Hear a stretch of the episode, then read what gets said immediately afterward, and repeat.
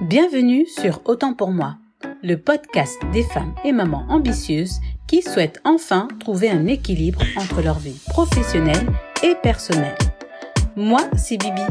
Ici, je vous partage chaque semaine des conseils et astuces pour gagner du temps et vous organiser dans votre quotidien. Ceci afin de vous dégager un temps pour vous, un temps pour vivre le moment présent et faire ce qui vous tient vraiment à cœur. Parce que la vie mérite mieux que la vitesse.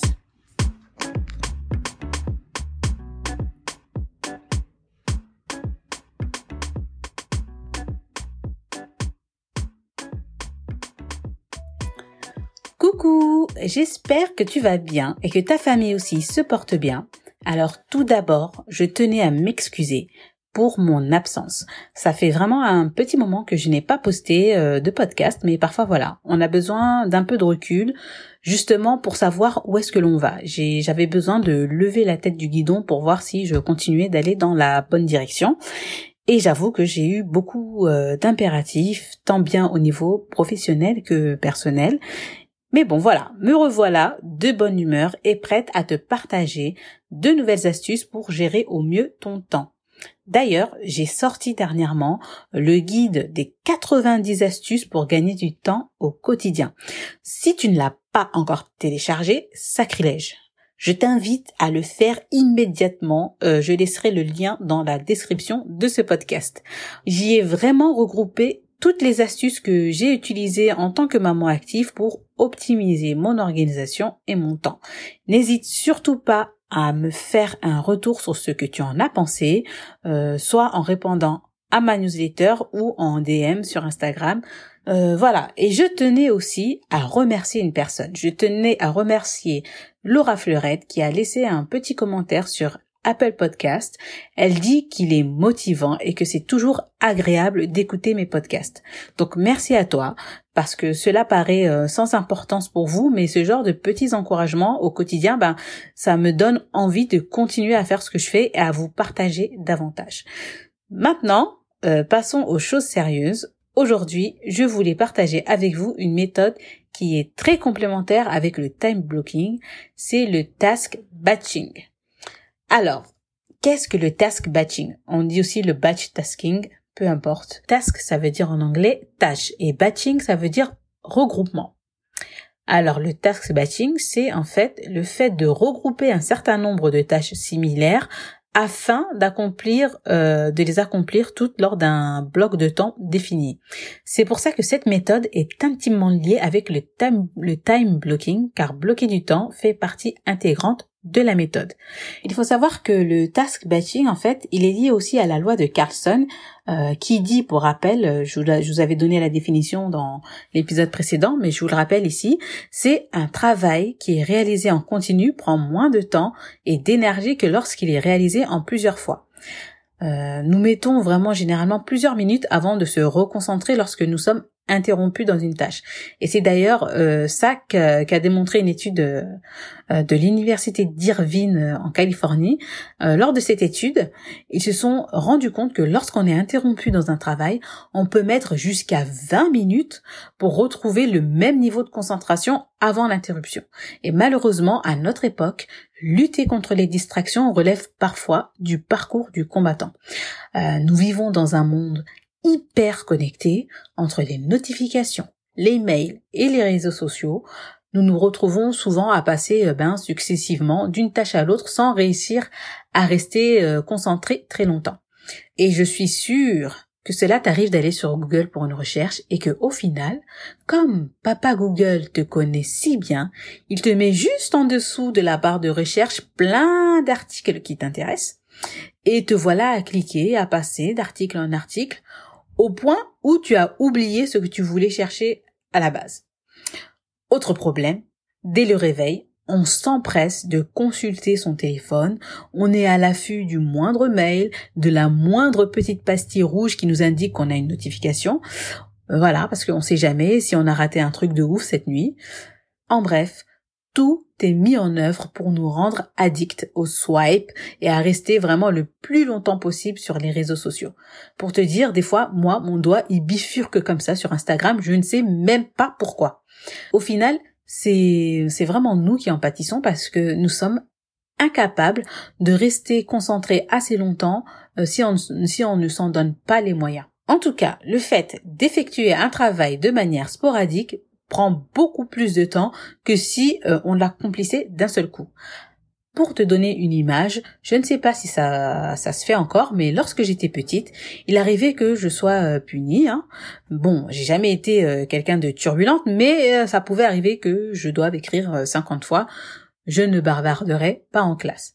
Et lorsque je devais écrire cette punition, justement, pour aller plus vite, qu'est-ce que je faisais? Eh ben, j'écrivais je, je, je, je, je, je, je, ne, ne, ne, ne, ne, ne, ne, euh, bavarderait, bavarderait, bavarderait. Voilà. Tout ça pour aller plus vite. Eh ben, c'est ça du task batching. Et pareil pour le travail à la chaîne dans une usine. Si tu vas dans une usine de construction de voitures, par exemple, ce n'est pas un seul employé qui va se charger de la construction euh, de la voiture de A à Z. Non, pour chaque étape, euh, une personne est désignée parce qu'à force de faire la même chose, on va développer des compétences, à force de répétition, logiquement, on est plus rapide, on est plus efficace dans ce que l'on fait. Donc vraiment les avantages du task batching, c'est de gagner du temps.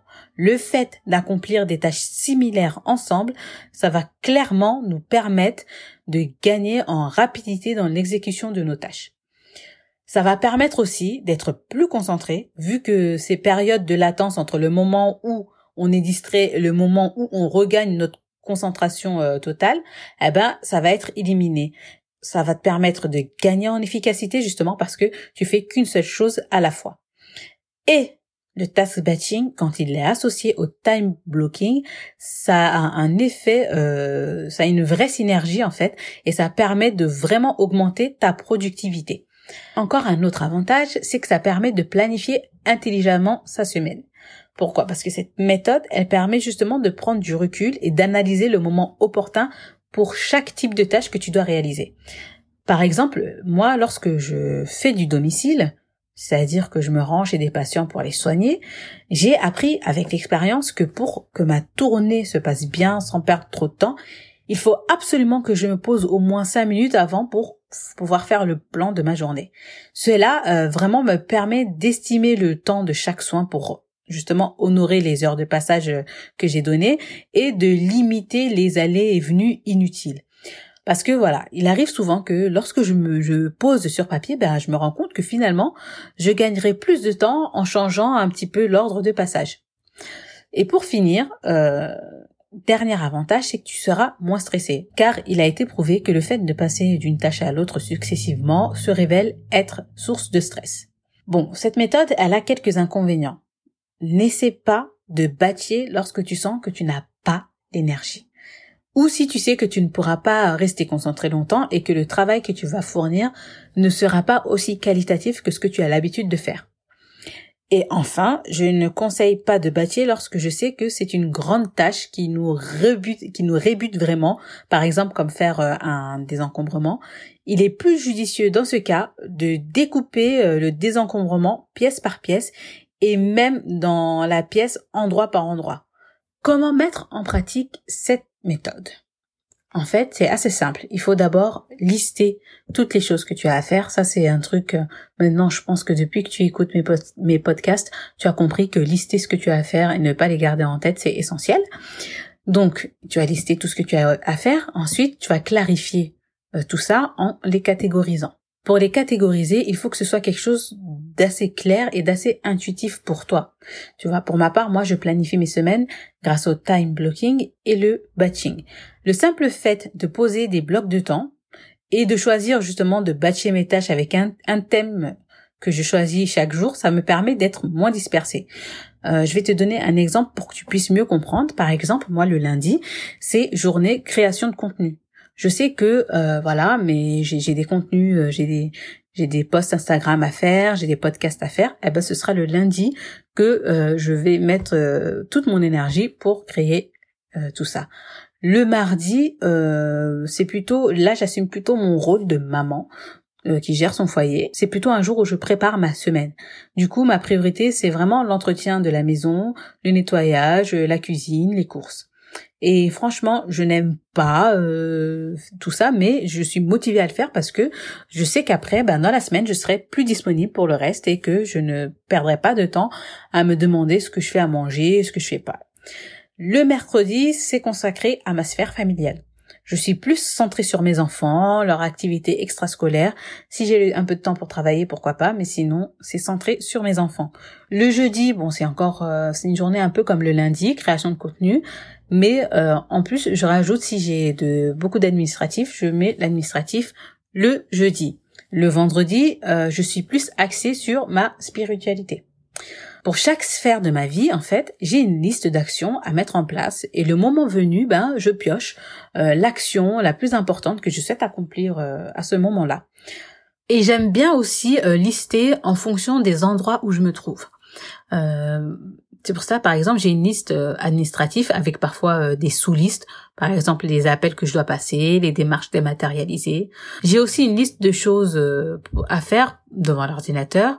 J'en ai une autre euh, à faire en extérieur. Et ensuite, je vais analyser ma semaine pour voir à quel moment je pourrais placer toutes ces actions qui sont importantes pour moi, que je souhaite réaliser. Euh, le matin, je sais que je suis plus productive, du coup, ce sera le matin que je décide de faire des tâches qui me demandent vraiment le plus de concentration. Et les petites tâches simples qui me demandent moins d'énergie ou de réflexion, bah, je les regroupe à des moments différents. Donc maintenant, on va passer à quelques exemples pour que tu puisses vraiment comprendre le principe du, task batching. Alors, il y a un exemple type, c'est les courses. On fait naturellement euh, le choix de choisir un jour de la semaine pour faire les courses. On évite de faire les courses euh, tous les jours. Pourquoi? Parce que ça permet d'éviter d'avoir euh, à perdre du temps dans la queue et à perdre de l'argent en y allant tous les jours, bien évidemment. Il y a aussi le batch cooking. Le batch cooking qui c'est très connu, mais euh, je l'utilise pas personnellement parce que je n'en ressens pas le besoin personnellement là à ce moment-là, mais il permet vraiment de cuisiner tous les plats de la semaine en environ 3-4 heures pour au final ne plus avoir à cuisiner de la semaine. Donc si à la base, toi tu, euh, tu consacres une heure de cuisine par jour, tu passes donc de 7 heures à 3-4 heures maximum de cuisine et ça c'est pas négligeable il y a aussi le fait de batcher les appels. Quand tu regroupes tous les appels que tu as passés, euh, ça va beaucoup plus vite. Moi, j'ai un temps administratif souvent. Eh ben, si si c'est pas urgent, je mets, je cale tous les appels que je dois passer, je les cale à ce moment-là. J'ai aussi une to-do list euh, en extérieur, mais qui concerne les petites choses euh, proches de mon domicile, et je profite de mes sorties avec les enfants pour les, les consulter et accomplir ce que je peux comme euh, aller à la poste, à la pharmacie ou au taxiphone ou autre. Pour résumer, le task batching, c'est le fait de regrouper les tâches d'une même nature.